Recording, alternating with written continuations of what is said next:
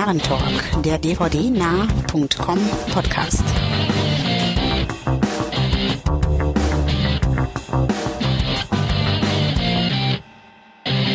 Ja, herzlich willkommen zum 12. Narrentalk, dem Podcast von dvdnah.com.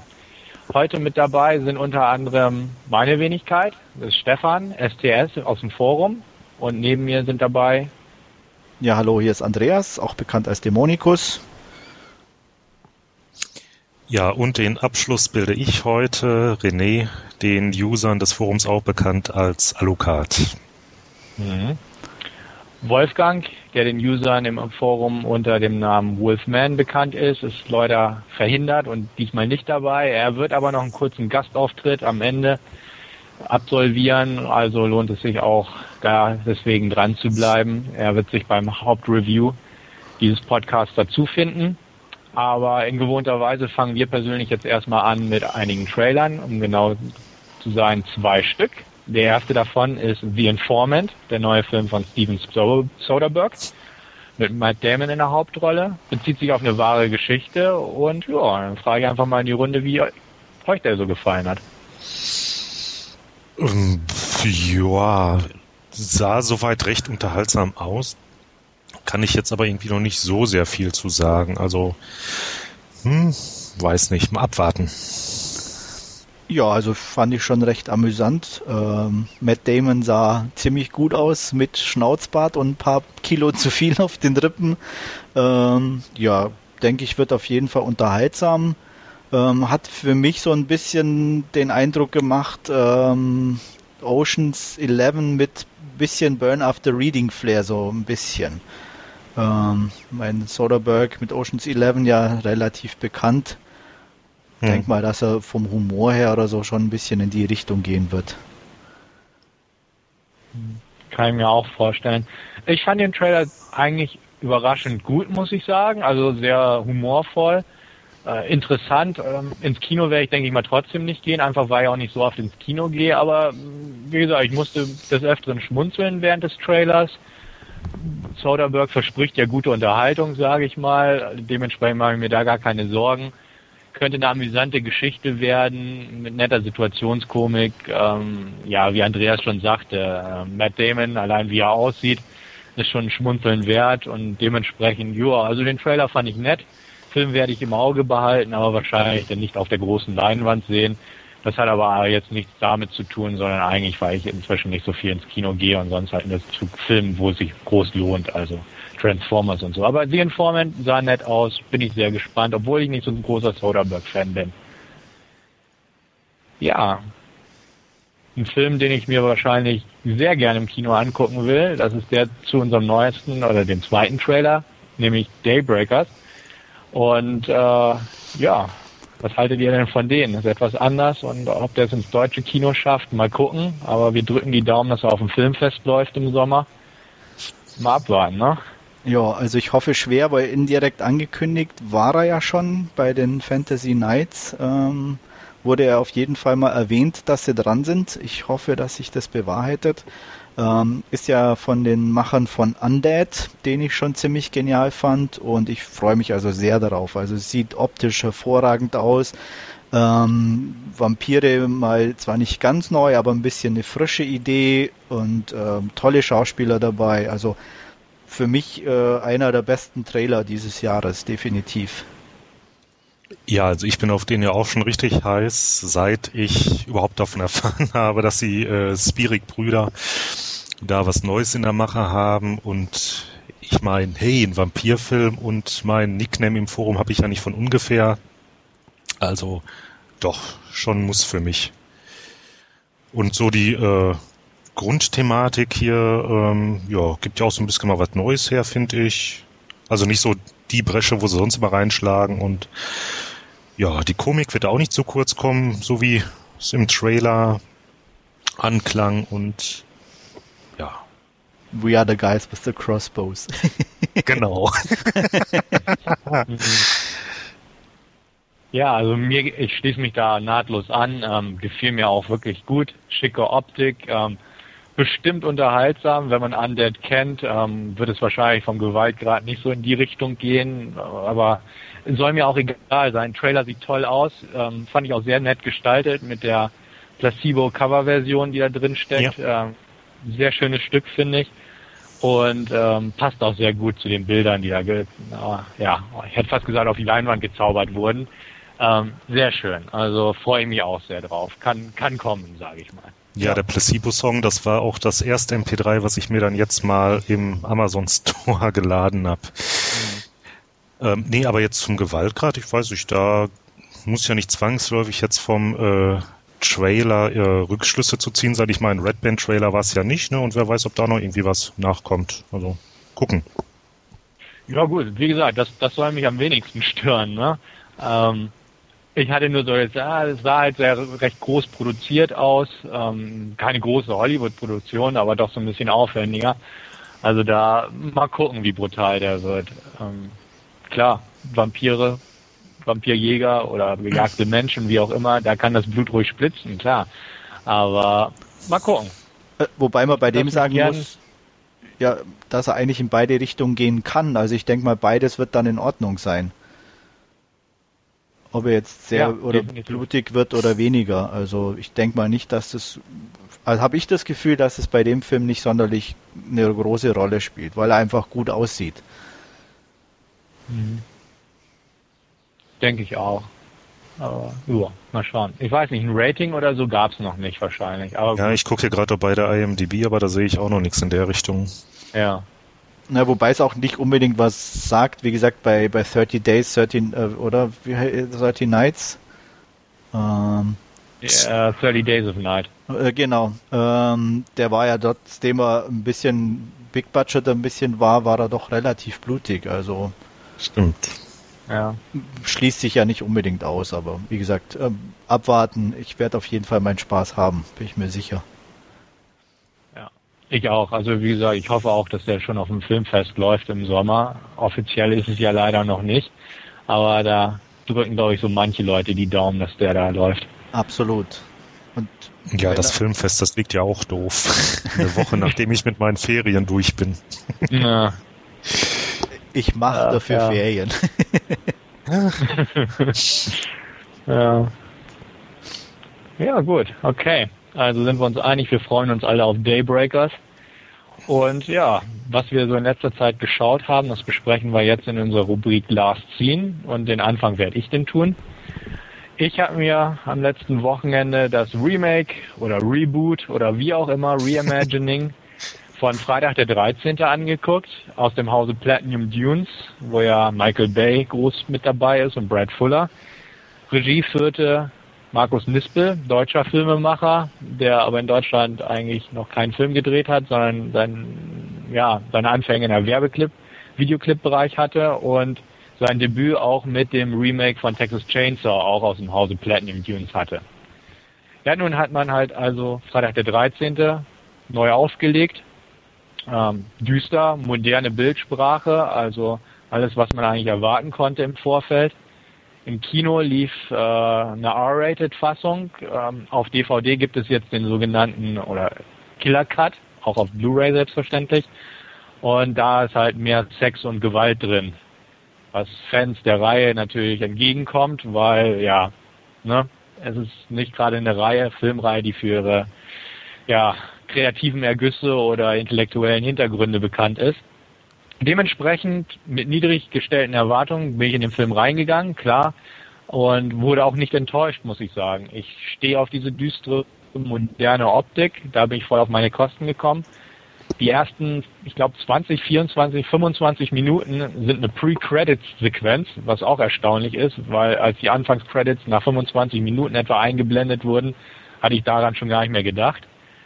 Auf jeden Fall wickelt der Film in dieser Zeit schon die ersten eins, zwei Teile des Originals ab, bevor er dann quasi irgendwo auf 0815 Gebiet umschwenkt. Im Prinzip wiederholt sich die Handlung zweimal. Es gibt zwei Gruppen von Teens, die in den Wald kommen und mehr oder weniger Jason zum Opfer fallen. Wobei Jason dieses Mal auch eine Gefangene nimmt, nämlich ähm, ja Whitney Miller, gespielt von Amanda Ringetti, die man vielleicht aus der Serie The Mentalist kennt. Sie wird auf jeden Fall gefangen genommen von Jason, weil er sie an eine andere Person erinnert.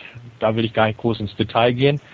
Auf jeden Fall wenig später, ich glaube mehr sechs Wochen, sechs oder acht Wochen später, kommt ihr Bruder Clay Miller, gespielt von Gerald Padalecki, bekannt aus Supernatural, der Fernsehserie, in das Gebiet, um sie zu suchen, was aus ihr geworden ist, und trifft dort auf eine andere Gruppe Jugendlichen, die in dem Sommerhäuschen ja, des Vaters einer aus ihren Reihen eine Fete machen wollen übers Wochenende, sage ich mal. Ja gut, lange Rede, kurzer Sinn. Sex, Drugs und Jason. Der Blutzoll ja, erhöht sich stetig, der Bodycount steigt. Mehr ist da nicht zu sagen. Ähm, ich persönlich fand den Film nett, weil wie gesagt, die Handlung der ersten Teile sind auch für die Tonne gewesen im Prinzip. Und die Reihe ist eh nicht so jetzt, ich sag mal, mit, mit Freitag der Drei, äh, mit, mit Nightmare on Elm Street zu vergleichen. Aber dementsprechend fand ich den eigentlich ganz nett gemacht. Ähm, Sex und Gewalt ist da, düstere Optik. Die Darsteller waren in Ordnung, fand ich. Nicht übermäßig nervig. Passte meiner Meinung nach. Und ich glaube, Andreas, du hattest den auch im Kino damals gesehen, ne? Ähm, ja, ähm, fand den ansprechend, ähm, war okay. Ähm, was, was ich ziemlich geil fand, was von dir auch angesprochen wurde, war wirklich auch diese Titel Pre-Credits-Sequence. Ähm, weil nach 20 Minuten wirklich keiner mehr damit rechnet, dass da noch was kommt, weil es ja auch wirklich äh, Filme gibt, die, ich sag mal, diesen, diese Anfang-Credits sich sparen. Und ich hatte eigentlich gedacht, ähm, dass das hier auch so der Fall war. Umso überraschender ist es wirklich, wenn sie dann eingeblendet werden. Ähm, fand den auch den, den Anfang wirklich gut gemacht, gut geschnitten.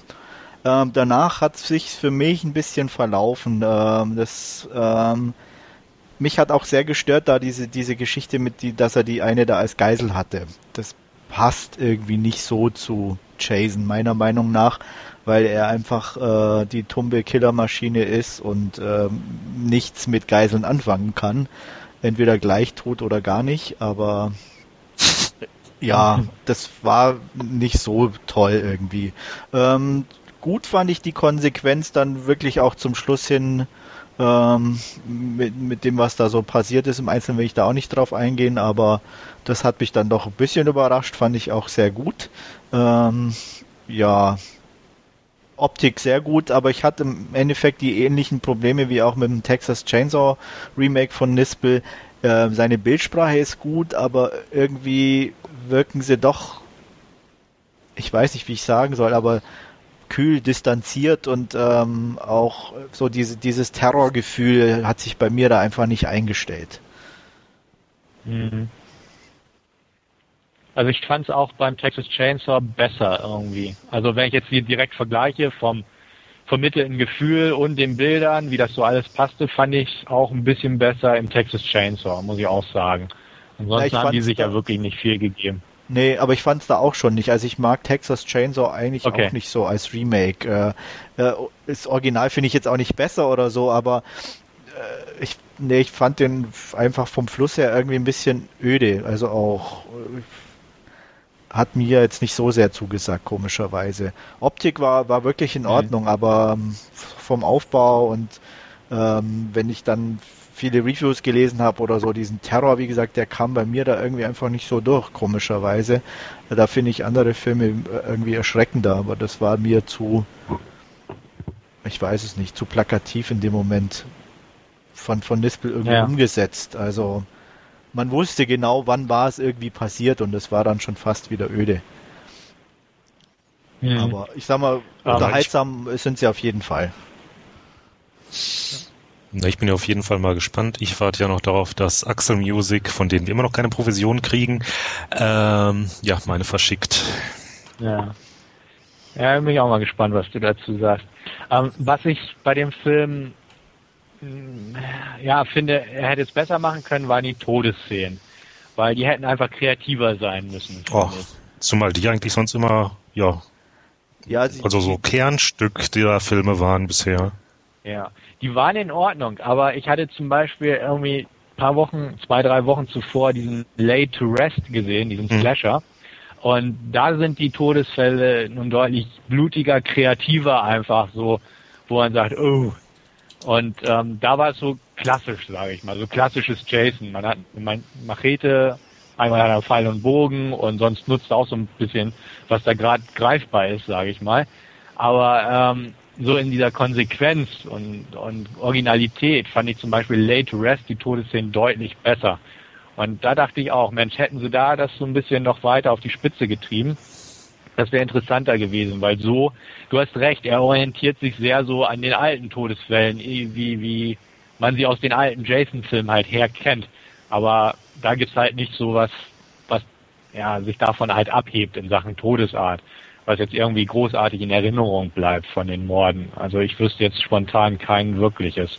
Ja, und, und dementsprechend da dachte ich, Mensch. Nur der am Steg. Ja ist mir ja, so ein okay, bisschen gut, in Erinnerung geblieben. Ja. Aber. Der war ganz, ganz humorig irgendwie. Ja. Aber, aber auch ja. eher, wie gesagt, doch die humorige Komponente so. Und weil es irgendwie klar war, dass es jetzt in der Richtung irgendwas passiert, ne? Aber der Rest ist mir eigentlich auch genau. schon wieder völlig entfallen. Mhm. Ja, sehe ich auch so. Also das, da hätte ich mir vielleicht noch so ein bisschen mehr Originalität gewünscht einfach. Und ansonsten, wie gesagt, ist kein toller Film, ist nichts Weltbewegendes, ist genauso unoriginell wie die ganzen alten Filme. Er ist, er ist definitiv allein durch die höheren, ja, durch das höhere Produktionsdesign besser als Jason, keine Ahnung, vier bis acht oder neun oder sowas, ne? Aber dementsprechend, also ich würde auf jeden Fall knappe sieben von zehn für den Killer Cut vergeben, weil ich mich gut unterhalten gefühlt habe und nie gelangweilt habe und eben dadurch, dass der wirklich so in zwei Etappen loslegt, der Film, ähm, wie gesagt, ich fühle mich gut unterhalten. Kann man sich gern ansehen, meiner Meinung nach. Ja, ich habe ja nur den die R-rated Version gesehen und ähm, aufgrund der, wie soll ich sagen, fehlenden Oberweite kann ich nur sechs Punkte vergeben. ja. Nee, gut. Okay. Dann würde ich sagen, bleiben wir einfach noch ein bisschen bei Horror. Und Andreas, du hast dir was von Clive Barker angeguckt, so ein bisschen. Ja, zum zweiten Mal muss ich dazu sagen, weil ich ähm, Midnight Meat Train letztes Jahr schon auf dem Fantasy Film Festival gesehen habe. Hat mir recht gut gefallen und habe mir jetzt aus UK die Blu-ray besorgt. Ähm, für die, die den Film oder auch die Kurzgeschichte nicht kennen, ähm, ist im Cliff Barkers Bücher des Blutes äh, mit drin, die Kurzgeschichte, falls die jemand lesen möchte. Ähm, geht im Endeffekt um Leon Kaufmann, im Film ein Fotograf, der nachts unterwegs ist in New York, um Fotos für eine Ausstellung zu machen. Ähm, dabei begegnet er einen ziemlich merkwürdigen Typ, äh, der Mahogany heißt und er folgt ihm und wird Zeuge, wie der in der Nacht in der, der letzten U-Bahn Menschen tötet und ähm, ist irgendwie angezogen und will auch irgendwie die Mordfälle aufklären und verfolgt ihn deswegen weiter. Und merkt dabei nicht, dass er irgendwie schon längst selbst involviert ist und äh, mehr oder weniger einem anderen Zweck zugeführt wird, währenddessen Maya seine Freundin auch versucht, ähm, ihn zu retten. Und sie stellt also eigene Nachforschungen an, die aber dann auch ziemlich böse enden. Ja, ähm, Vinnie Jones als Mahogany, als äh, Schlachter ist einfach super. Äh, der einfach diese stoische Ausstrahlung hat, die er sowieso an den Tag legt in seinen ganzen Filmen, aber gerade in dem speziell passt es meiner Meinung nach hervorragend. Ähm, Regisseur Ryui Kitamura, ich hoffe, ich spreche es richtig aus, äh, bekannt äh, von seinem Zombie-Slasher Low-Budget-Film Versus und dem etwas höherwertigen Azumi doch ein paar Leuten bekannt, hat hier die Geschichte umgesetzt, äh, zusammen mit Clive Barker, der den Film auch, soweit ich weiß, produziert hat. Ähm, sehr blutig, ähm, sehr übertrieben blutig teilweise, ähm, mit CGI-Effekten, die schon fast an der Grenze des nicht unbedingt lächerlichen, aber so übertrieben sind, dass man im ersten Moment schon manchmal denkt, naja, das war jetzt doch fast wieder zu viel, aber es passt trotzdem ganz knapp noch irgendwie rein in den Film und von der Atmosphäre her und ähm, hat mir dadurch recht gut gefallen. Ähm, ja, ähm, er weicht leicht von der Kurzgeschichte ab, obwohl er meiner Meinung nach relativ nah an der Geschichte dran ist, so von zumindestens was das Grundkonstrukt äh, betrifft. Natürlich ist einiges äh, mit dazugekommen im Im Buch selber gibt es keine Freundin, die ist also neu dabei. Wäre vielleicht nicht nötig gewesen, aber ich, mich hat es jetzt nicht sonderlich gestört. Ähm, aber sie ist doch ein bisschen unnütz. Ähm, Im Endeffekt bewegt sich alles um äh, Vinnie Jones und äh, Bradley Cooper, der den Leon Kaufman spielt und ja, auf jeden Fall meiner Meinung nach einer der besseren Horrorfilme und auf jeden Fall mal einen Blick wert. Wer ein bisschen Blut vertragen kann, sich an ein paar CGI-Effekten nicht stört, ähm, ja, empfehlenswert. Ich glaube, ich habe irgendwie 8 von 10 Punkten vergeben. Und ja. Ja, ich glaube, ja, Stefan, du hast ihn auch gesehen, auch ne? Angeschaut. Ja. Ganz genau. Ich hatte mir den auch angeschaut, auch auf Blu-ray. Ich habe ihn leider nicht beim Filmfest sehen können. Ähm, Im Prinzip kann ich mich da auch einfach deiner Meinung anschließen. Die CGI-Sachen waren wirklich hart an der Grenze. Also sie, sie passen, da gebe ich dir durchaus recht, aber so im ersten Augenblick, bei der, als es das erste Mal so zum Tragen kam, dachte ich auch, uh, also eigentlich, ne, man, man hofft ja, dass sowas nicht vorkommt in einem Film, dass CGI eingesetzt wird und sowas auch noch in dieser Deutlichkeit.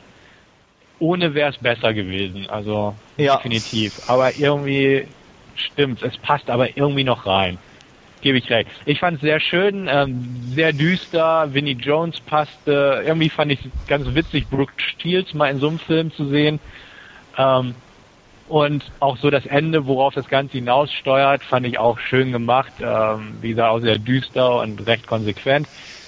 Fand ich nett. Also definitiv auch. Ich glaube, ich habe auch 8 von 10 gegeben. Ich bin mir nicht sicher, aber so rückwirkend auf jeden Fall 8 von 10 sollten es eigentlich sein. Ähm, fand ich gut. Ich mag Clive Barker auch sehr gern. Allgemein. Die Geschichte an sich habe ich leider noch nicht gelesen.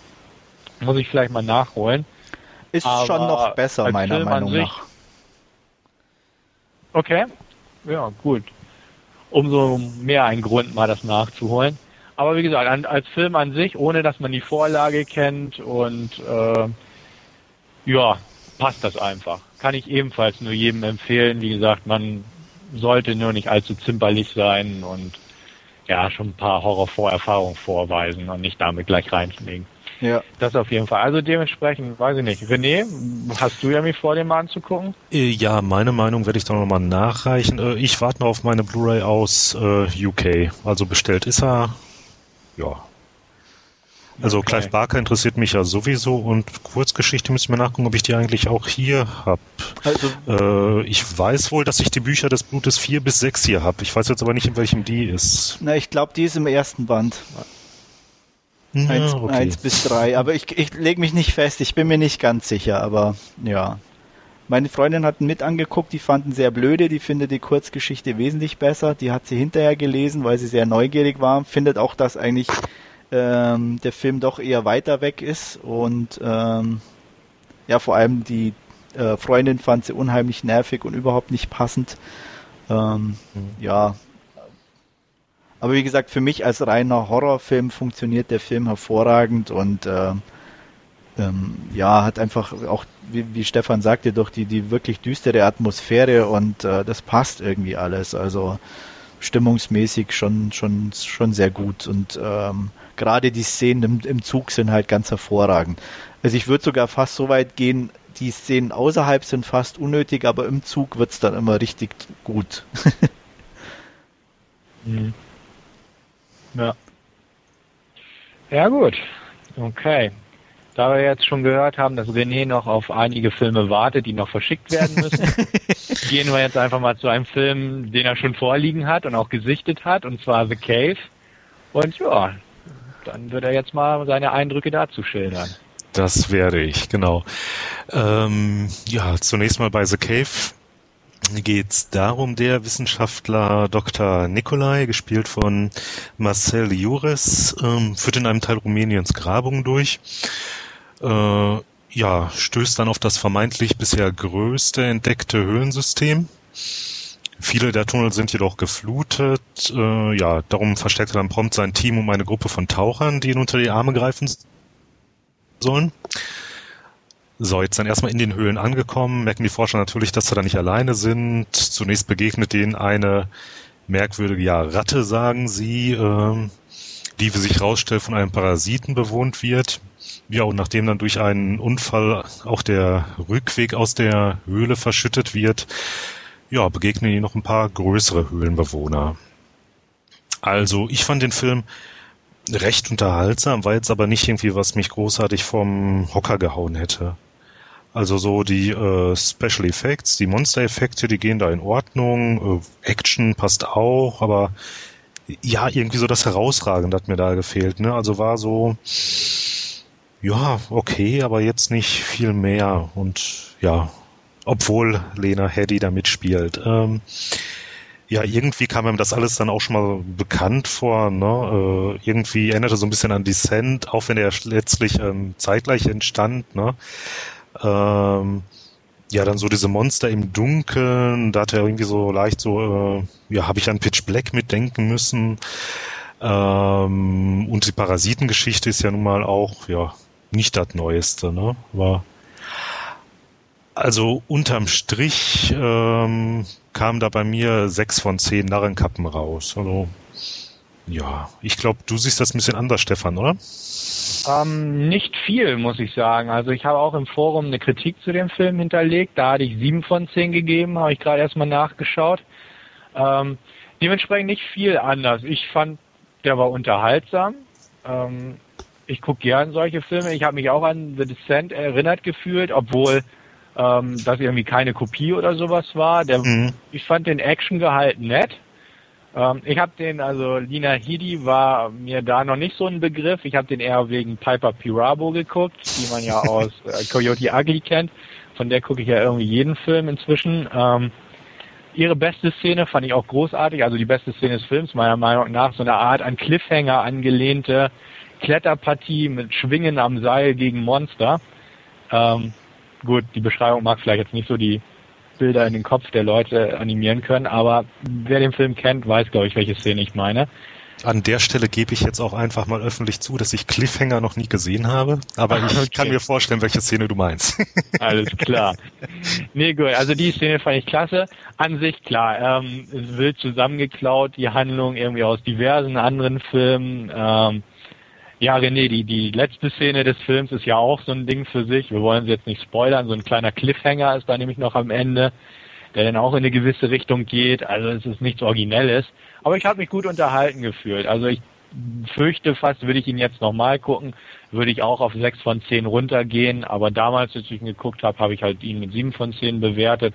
Ich habe den ganz nett in Erinnerung, aber auch ehrlich gesagt, seit er damals auf US-DVD rauskam, ich weiß auch gar nicht, wann das war, habe ich ihn auch gar nicht mehr gesehen. Aber ich hatte ich jetzt die Tage die Leih-DVD hier.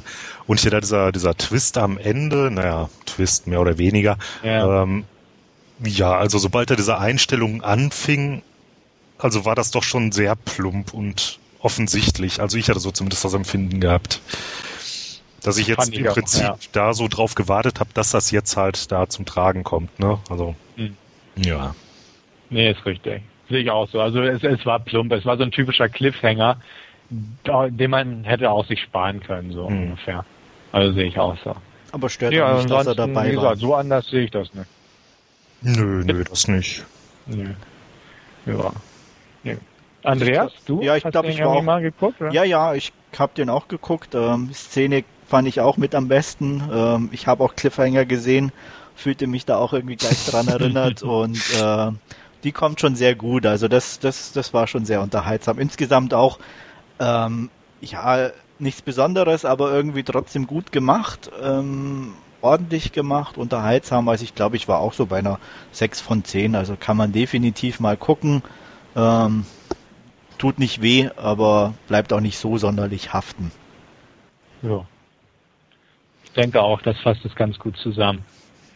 Ja, das beendet die Rubrik Last Scene. Und jetzt würde ich sagen, widmen wir uns unserem Hauptreview des heutigen zwölften Narrentalks. Und zwar haben wir uns da ausgewählt den Film Push, der gerade zum Beispiel in England rausgekommen ist, auf DVD und Blu-ray, in den USA ebenfalls erhältlich ist. Da ist die Blu-ray allerdings Code Locked oder Region Locked. Äh, in Deutschland wird der erst, hat man mir gerade kurz zuvor gesagt, im September erscheinen, also dementsprechend ja, hier quasi unsere Vorabmeldung. Ja, wobei dazu jetzt eben noch zu der Veröffentlichung hinzuzufügen ist, dass der ja bei uns ähm, als Direct-to-Video erscheint, also vorher gar nicht irgendwie anders ausgewertet wird. Ähm, so, zum Film selber jetzt erstmal, also äh, Mutanten, so erzählt uns dieser Film, äh, gibt es tatsächlich und sie leben unter uns. Optisch unterscheiden sie sich auch nicht von den anderen Menschen. Sie haben verschiedene Fähigkeiten als da wären zum Beispiel Mover, das sind Telekineten, Sniffer sind menschliche Spürhunde, Pusher gibt's, die den Geist ihrer Mitmenschen manipulieren und ja, falsche Erinnerungen suggerieren können. Watcher gibt es, die in die Zukunft sehen können und, und, und. Also eine ziemlich lange Liste gibt's da. Ähm, die Division, eine Einrichtung innerhalb der Regierung der USA, hat ein Serum entwickelt, das die Kräfte dieser Mutanten steigern soll, um so ja Supersoldaten zu erschaffen. Bei den Versuchen mit ja, unfreiwilligen Testpersonen sind allerdings bisher alle über den Jordan gegangen. Als dann jedoch Kira, gespielt von Camilla Bell, das Serum indiziert wird, überlebt sie das nicht nur, sondern ihr gelingt dann auch die Flucht aus dieser Regierungseinrichtung.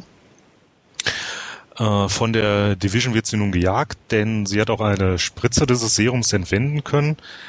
Äh, da macht sie sich dann auf die Suche nach Nick, gespielt von Chris Evans, mit dem sie eine gemeinsame Vergangenheit hat. Der wiederum hat jedoch selbst schon genug Probleme am Hacken, da er einiges an äh, Spielschulden angehäuft hat. Und ja, sich da jetzt im Moment sehr in Bedrängnis sieht da irgendwie nicht an die Kohle kommt. Nachdem er jetzt Besuch von einigen äh, Sniffern hatte, steht da noch prompt die 13-jährige Watcherin Cassie, gespielt von Dakota Fanning, bei ihm vor der Tür, die ihm jetzt von der Chance erzählt, an 6 Millionen Dollar zu kommen. Und dabei ginge es wohl um ein Mädchen auf der Flucht und einen Aktenkoffer. Allerdings sind jetzt auch die Triaden auf der Spur von Kira. Ja. Jo. Wie gefiel er dir denn?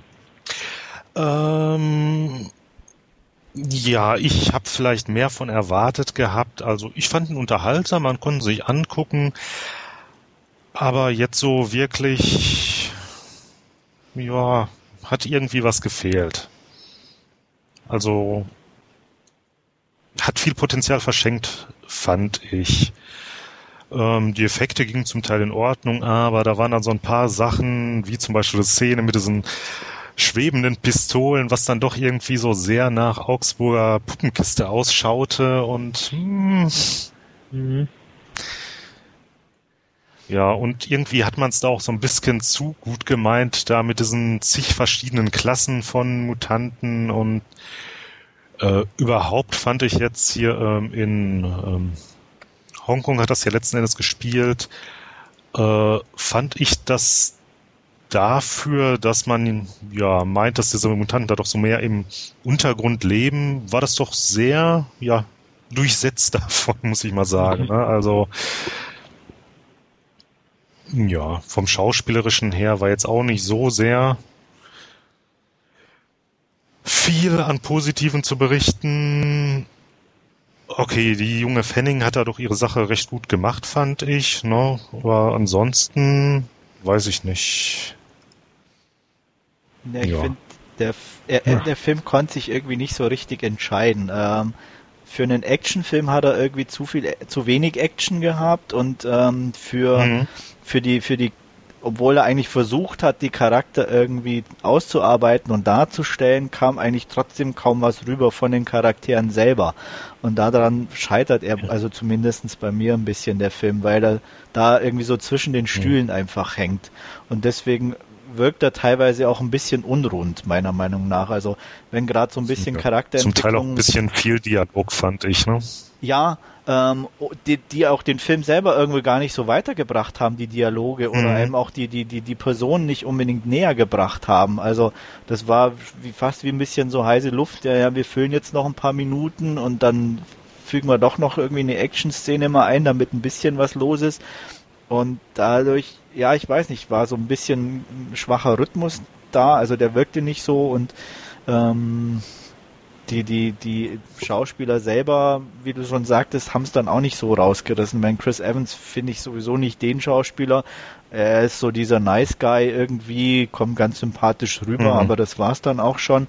Ähm, Dakota Fanning war auch absolut okay, die hat ihre Sache wirklich gut gemacht, kam auch relativ sympathisch rüber, fand ich. Ähm, bisschen enttäuscht war ich auch von, von Camilla Bell, die ich eigentlich ganz gern mag. Und die aber in letzter Zeit nach diesem 10.000 BC und jetzt dem Film aber schon eher so ein bisschen auch die schlechte Rollenwahl hatte oder hat. Mhm. Also die muss da glaube ich auch ein bisschen vorsichtig sein, dass sie nicht in der Versenkung verschwindet oder bei den äh, Direct-to-Video-Sachen irgendwie hängen bleibt. Ähm, von daher, ja, an den Anfang fand ich gut, unterhaltsam, aber dann schwächelt der Film doch ganz extrem. Ja, auch Stichpunkt äh, Logik. Also ich, vielleicht könnt ihr mir das erklären, aber ich bin da jetzt beim besten Willen nicht dahinter gekommen, warum jetzt da diese Division äh, nicht einfach versucht hat, irgendwie das Serum abzuändern oder sonst was, sondern ständig mit dem gleichen Wirkstoff gearbeitet hat, der ja alle über den Jordan geschickt hat. Also, hm? hm. Spielt das eine Rolle? Weiß ich auch gar nicht. nee, ja, weiß ich nicht. Keine Ahnung. Naja, ich sag mal, der, der letzte war ja zumindestens, also ich denke mal schon, dass die variiert haben oder ich nehme das einfach mal an, aber ähm, eben diese, diese, die Grundsubstanz halt einfach tödlich ist und ähm, die, ich nehme ich einfach an, wie gesagt, halt versucht haben, das dann äh, oder wussten, dass es verstärkend wirkt und ähm, da einfach immer ja. wieder neu versuchen. Mit anderen Worten, es stand halt im Skript. Ja. Genau. Ja. Also ich fand den auch in Ordnung.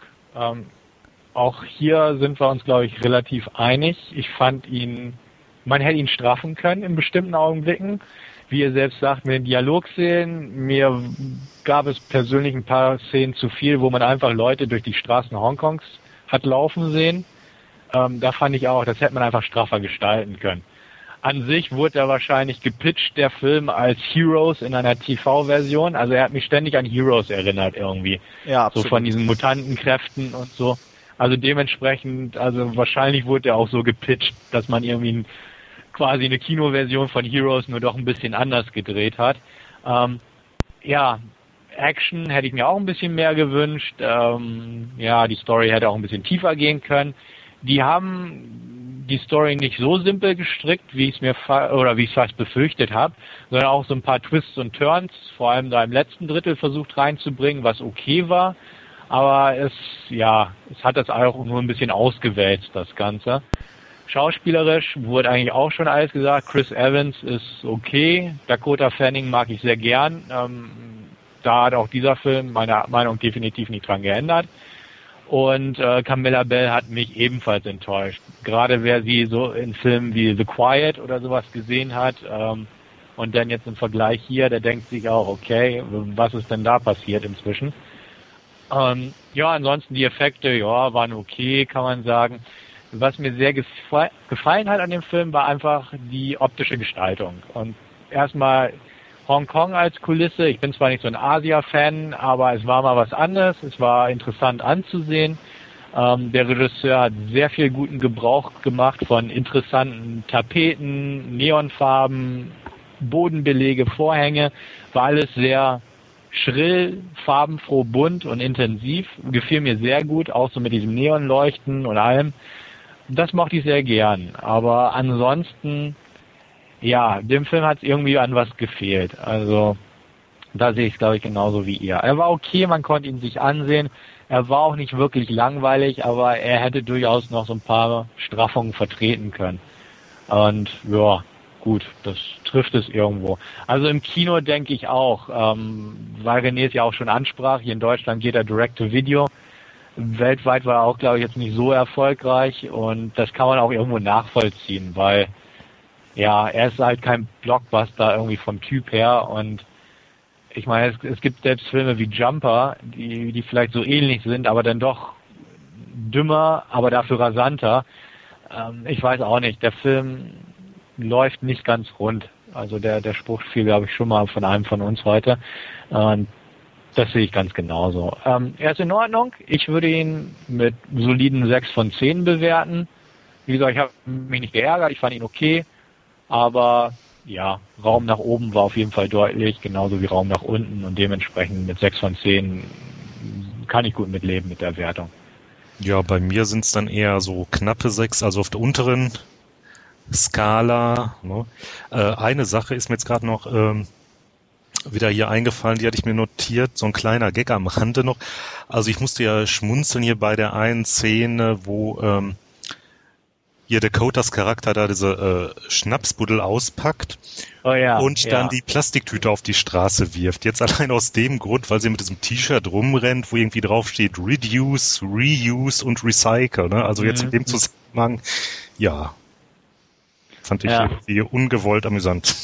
Das war ja auch ganz nett. Also ist mir auch aufgefallen, das Detail, weil ich das T-Shirt auch immer drauf gestarrt Mhm. habe, weil das fand ich irgendwie ganz cool. Ähm, die Szene also auch im weiteren Verlauf fand ich einfach lustig. Ähm, so, ja, dieses klassische und in den USA, so manche Ratings von der MPAA liest man ja äh, rated XYZ for Teenage Drinking und so. Mhm. Und dann gibt's halt so eine Szene, wo so eine 13-Jährige sich da mit Schnaps abfüllt. Fand ich irgendwie so, ja, ne, hätte ich so nicht gedacht irgendwo. Also jetzt nicht unbedingt positiv zu werten, aber fand ich auch amüsant, einfach, dass man so eine Szene da hat eingebaut. Fand ich ganz nett. Wobei die, die, die Ausgangssituation, die ja zu diesem Trinken geführt hat, schon ein bisschen merkwürdig war, als sie erwähnt hat, dass ihre Mama irgendwie äh, da ja so viel Mhm. bekannt wäre, unter Alkoholeinfluss am besten vorhersagen zu können. Ähm, ja, war schon ein bisschen komisch irgendwie. Ja. Ja, nee, ich glaube, ich bin auch so bei knappen Ja, sechs ja. von, von, von, von zehn, ähm, weil ja, die diese ganzen Mängel man einfach nicht wegdiskutieren kann. Er bleibt unterhaltsam, die Kulisse ist wirklich grandios, ähm, die Farben und auch so diese, diese Locations sind alle wirklich klasse, aber der Rest will irgendwie einfach nicht so zünden. Ich fand auch die, die Effekte gerade an diesem großen Schlusskampf dann teilweise schon ja fast schon kitschig irgendwie, gerade wie sie die Kugeln da so abwehren mit diesen bunten Lichtblitzen, das war mir schon fast ein Ticken zu viel. Also ich weiß nicht, ob es euch ähnlich Mhm. ging, aber Also mich hat das nicht gestört, muss ich sagen. Das war ja okay. Ja, ich habe es einfach so hingenommen. ja. ja, steht so im Skript, ne? Ja, Genau. Mhm. Ja, also ja, nee, das, das hat mich jetzt nicht gestört. Da habe ich schon viel Schlimmeres in meinem Leben gesehen, sag ich mal. Und ähm, die Pistolen, das, das wirkte wirklich so ein bisschen so, hm, naja, ne? Aber sonst, ja. Nö, diese, diese Blitzeffekte, die gingen eigentlich.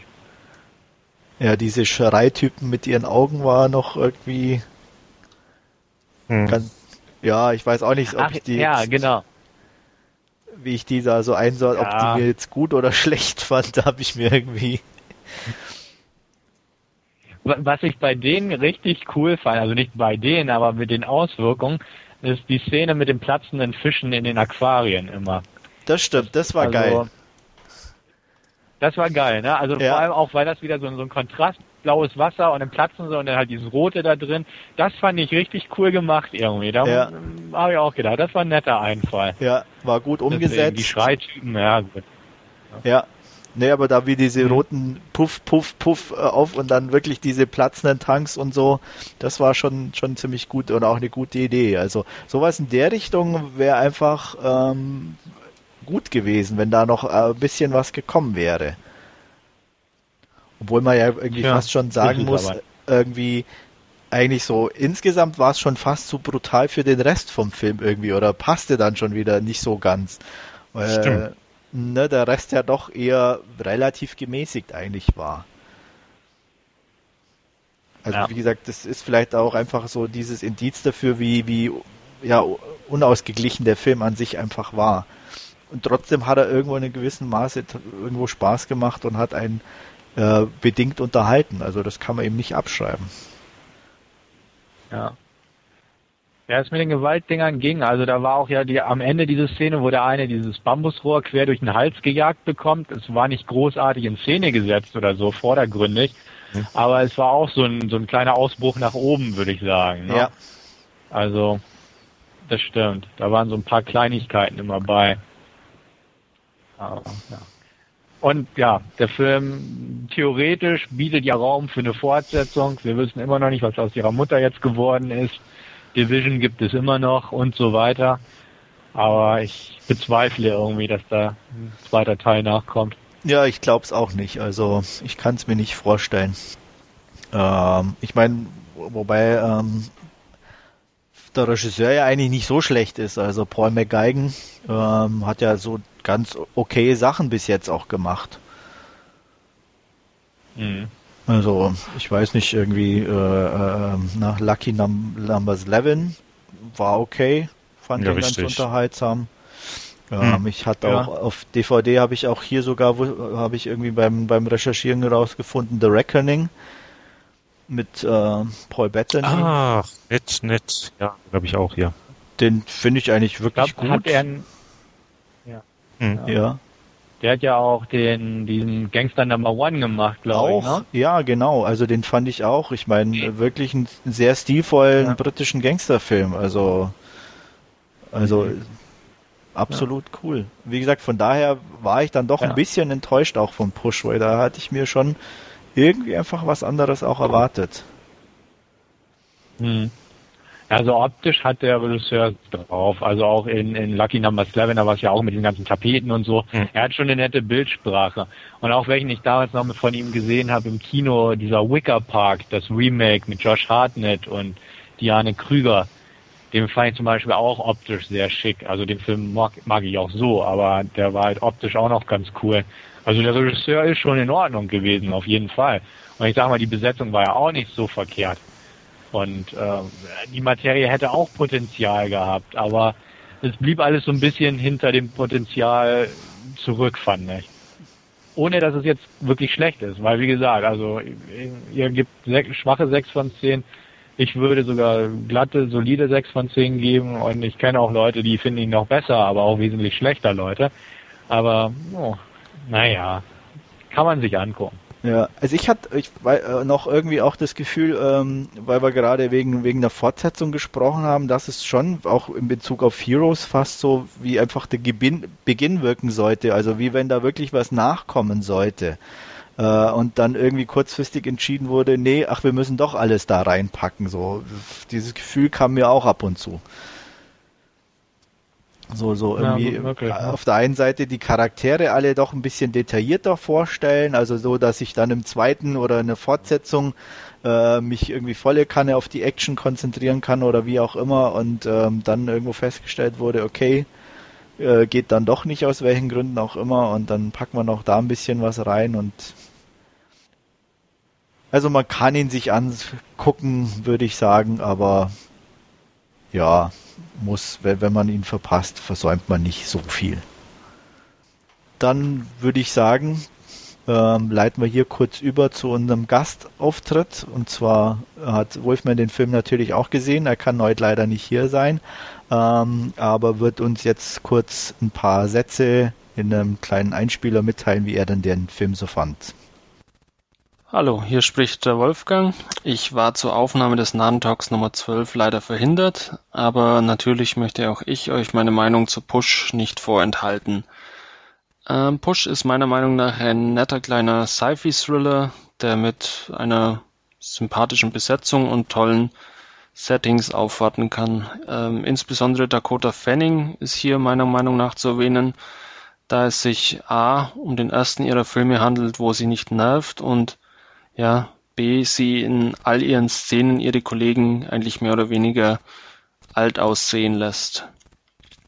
Ähm, Chris Evans als untergetauchter und sympathischer Loser gefällt ebenfalls. Camille Bell bleibt äh, dagegen leider etwas blass und Jimon Honsus äh, Rolle als Bösewicht ähm, ja, wirkt leider wie Schema F, äh, nicht wirklich schlecht, aber eben auch nichts Außergewöhnliches oder nichts Neues. Ähm, ja, Regisseur Paul McGugan ähm, hat ja ein Fable für abgefahrene Designs und Settings und hat das mit äh, Lucky Number 11 ja auch schon eindrucksvoll äh, unter Beweis gestellt. Ähm, dieses Fable schlägt sich auch bei Push wieder nieder, äh, insbesondere in der Form einiger sehr skurriler und stylischer Hotelzimmer.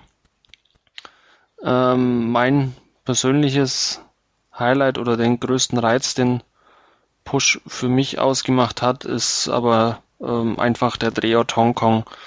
Ähm, die ja, zahlreichen Hinterhofgassen und Märkte abseits der Hochhäuser von Central und Admiralty werden wirklich wunderbar eingefangen ähm, und tragen auch maßgeblich zur, zum Flair und zur Stimmung des Films bei. Ähm, kleiner Wermutstropfen ähm, am Rande ist die Tatsache, dass man ja nicht mehr über die Hintergründe der Fähigkeiten unserer Protagonisten erfährt und die man einfach so hinnehmen muss. Alles in allem ist Push aber grundsolide Unterhaltung, die mit einem Hongkong-Bonus meinerseits auf 7 von 10 Nahenkappen kommt. Das was von meiner Seite und bis zum nächsten Mal, dann hoffentlich wieder in voller Länge. Ciao. Ja, vielen Dank und würde ich sagen, wollen wir Push hiermit beschließen. Ja, ich denke auch. Ja, alles soweit dazu gesagt. Ja. Achso, eins wollte ich aber Mhm. noch, noch erwähnen äh, zur UK Blu-ray. Qualitätsmäßig fand ich die ziemlich gut. Also äh, Bildqualität Das und stimmt. Ton, äh, muss ich sagen, war also wirklich extrem gut. Ja. Also wer Und da im Holo-Schuber kommt er daher. Genau. ähm, ist ja auch ein super Argument, den zu kaufen. Nee, aber wer auf wirklich gute Bild- und Ton Wert legt, kann sich die, die, die UK auf jeden Fall zulegen. Ja. Ja. Gibt zurzeit auch recht günstig bei uns auf dem Flohmarkt. Ach nee. Ja. ja, und gut, damit beschließen wir unser Hauptreview und äh, wir fügen einfach nochmal eine kleine Rubrik an, Filme, die die Welt nicht braucht und was man so in der Sneak entdecken kann. Und da wird Andreas uns mal wieder mit einem kleinen Schmankerl bereichern hier. Ja, ich, ich durchlebe gerade äh, Höhen und Tiefen eines Sneak-Lebens oder so, wie man das nennen möchte. Nach Hurt Locker, der ja wirklich für mich sehr gut war und ähm, schon fast anspruchsvolle Unterhaltung ist, ähm, musste ich leider in die Niederungen des Kinos am letzten Donnerstag und musste mir 20 Minuten lang zumindestens Fighting geben ähm, mit Channing Tatum. Und ich weiß nicht, wo der gute Mann noch so in Zukunft mitspielt. Ich weiß, dass er zum Beispiel in Public Enemies mit dabei sein wird, was ich zwar jetzt nach Fighting nicht ganz verstehen kann, aber na, auf jeden Fall geht's in Fighting irgendwie um so einen Typen, der nach New York kommt und ähm, sich da mit Gelegenheitsjobs über Wasser hält. Diese Gelegenheitsjobs sind zum Beispiel, dass er irgendwo am Times Square, glaube ich, gefälschte Harry Potter Bücher verkauft und Regenschirme. Ähm, was schon allein als Einstieg so selten dämlich war, ich konnte es wirklich nicht glauben, als ich es gesehen habe. Ähm, und da irgendwie mit so ein paar Straßen äh, irgendwie ins Gehege kommt, die ihre Sachen da abziehen und Leute beklauen und die ihm auch so ein bisschen ein paar Kröten, die er hat, noch klauen und er dabei einem ziemlich äh, frontal auf die Nase haut, was mehr oder weniger wirklich die einzige Aktion ist, die er da tätigt. Also er pöbelt ein bisschen rum und äh, der Boss von denen sieht ihn dann später wieder und meint, oh, er ist ja voll gut im Kämpfen, ey, und da können sie ja mal voll Untergrundkämpfe mit ihm machen. Nur aufgrund dieses einen Zwischenfalls. Und daraufhin äh, führen sie ihn also ein in die, die Kreise. Und der erste Kampf führt natürlich gleich in, äh, zu den Russen, wo er gegen äh, einen antreten muss. Und ähm, also ich spoiler jetzt mal ganz extrem, äh, er kriegt tierisch eine auf die Nase und er gewinnt den Kampf dadurch, dass er im rechten Moment auf die Seite geht und den anderen gegen den Waschbecken trümmert und ihn dadurch K.O. schlägt. Das ist sein erster Kampf. Und da hat's mir dann so gereicht, äh, weil neben der grottenschlechten Hip-Hop-Musik, also die haben sich wirklich, glaube ich, die schlechtesten Titel rausgesucht, ähm, einer furchtbar schlechten Kameraführung, äh, ultra schlechten schauspielerischen Leistungen. Also Channing Tatum hat sich irgendwie so einen Augentick angelernt, äh, um irgendwie möglichst äh, fies dann noch, noch rüberzukommen ein bisschen, was so selten dämlich aussieht. Ähm, also ich kann wirklich nur sagen, ganz grottenschlecht ähm, und unbedingt meiden den Film. Ja, so viel dazu. Wie gesagt, ich habe nur 20 Spielt Minuten. Irgendwie, Ja? ja. Aber spielt nicht irgendwie Terrence Howard noch mit oder so? Ja, Hatte ich das wollt- so aus dem Trailer in Erinnerung? wollte ich gerade sagen, der spielt auch mit und der ist eigentlich nicht schlecht, aber selbst der äh, liefert eine Leistung ab, ähm, die so grottenschlecht ist, das gibt's gar nicht. Also ähm, ich sag mal, man kann es jetzt in, Okay. zwei, in zwei Richtungen sehen. Entweder sind die Leute, die die darstellen, wirklich so, dann wäre es mir peinlich, aber so jemanden darzustellen. Oder äh, die liefern wirklich alle so schlechte Leistungen ab und ähm, also es ist, also für mich war es eine Zumutung. Also ich fand das ganz allein vom Slang, von der Betonung, wie es rüberkam. Ich habe ihn im Original gesehen. Ähm, das war wirklich nicht auszuhalten. Das war alles so und cool, auch so träge vom vom Sprachrhythmus her und alles. Ähm, das war echt wirklich ganz extrem. Also nicht mal so gangstermäßig. Also ich weiß nicht, ob es diesen, diesen, wo, wo genau das anzusiedeln ist, da, da kenne ich mich zu wenig aus, aber es war ganz schlimm irgendwie. Also, wie gesagt, die Musik, nichts gegen Hip-Hop, aber das, was kam, hat sich irgendwie nie gut angehört und kam auch irgendwo an den unmöglichsten Stellen. Man hatte auch immer das Gefühl, also in den zumindest, wie gesagt, ich habe nur 20 Minuten durchgehalten, das Gefühl, ein Lied reiht sich an das nächste, weil einem denen gar nichts anderes einfällt. Und ähm, es war auch so, dass alleine die Zusammentreffen zwischen Channing Tatum und Terrence Howard eigentlich dann immer so abliefen, hey, ich will mein Geld zurück und der andere dann, Terrence Howard, so als Oberboss, hey du, du kämpfst gut, ich kann was für uns besorgen, komm, wir kämpfen, du kämpfst gut. Also das waren so diese ganzen Kommunikationen, die da stattfanden. äh, um was anderes ging's gar nicht. Und ähm, Höhepunkt war dann nach diesem Russenkampf, dass äh, er hatte auf, auf als er diese Harry Potter Bücher verkauft hat, ähm, äh, ein Mädchen, ähm, einer hübschen jungen Dame, ein, eins dieser Bücher verkauft, äh, die dann natürlich zufälligerweise bei den Russen, die er danach irgendwie getroffen hat, in der Kneipe äh, als Bedienung tätig war und er war natürlich scharf auf sie. Also so logisch und toll war das Ganze zurechtgezimmert. Also ganz schlimm. Nee, nicht angucken. Wobei ich auch schon weiß, dass es da gute Kritiken über den Film gibt, aber die sollten sich den vielleicht nochmal angucken. Ähm, also ich kann definitiv nicht empfehlen. Fighting meiden. So viel zu meiner Sneak-Erfahrung. Ja, klingt vernichtend, muss man ja so sagen. Ja, gut, dann würde ich eigentlich sagen, beschließen wir diese zwölfte Sitzung des Narrentalks und dementsprechend möchte ich mich fürs Zuhören bedanken und auch gleichzeitig verabschieden und hoffe, ihr seid nächstes Mal auch dabei. In diesem Sinne, ja, auf Wiedersehen von mir oder auf Wiederhören. Jo, bis bald. Tschüss. Bis zum nächsten Mal. Ciao.